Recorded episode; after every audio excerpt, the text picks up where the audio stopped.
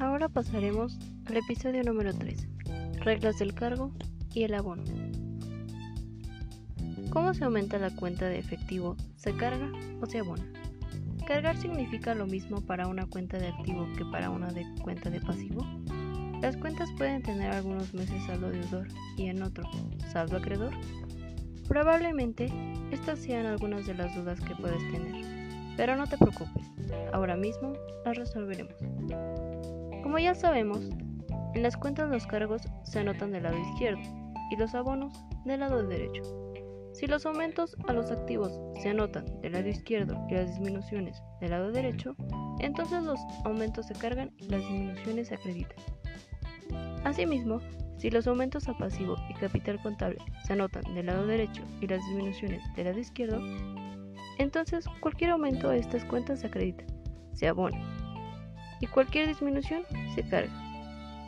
Para que la ecuación contable permanezca en equilibrio, se debe aplicar el registro por partida doble, por lo cual cada asiento contable consta de un cargo y un abono, o bien pueden ser varios cargos y varios abonos, pero que sumen la misma cantidad, a fin de no alterar la ecuación contable.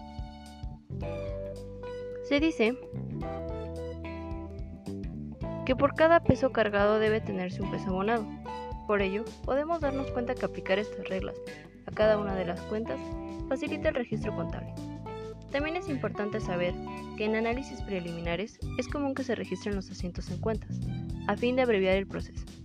Para ello, a cada operación se le asigna un número y con él se identifica el cargo y el abono respectivo. Veamos un ejemplo. Supongamos que se realiza una compra de mercancías a crédito por un importe de 5 mil pesos. En total, las cuentas que deben afectarse son inventario de mercancías y proveedores. Al comprar mercancías tenemos más de estas.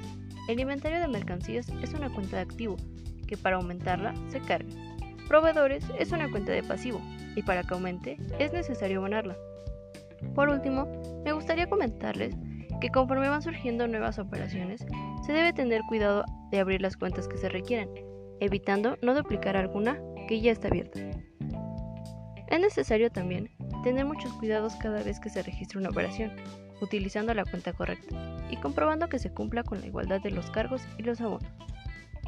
Con esto, finalizamos el capítulo número 3, esperando que lo hayas disfrutado y que pronto puedas ponerlo en práctica. Gracias.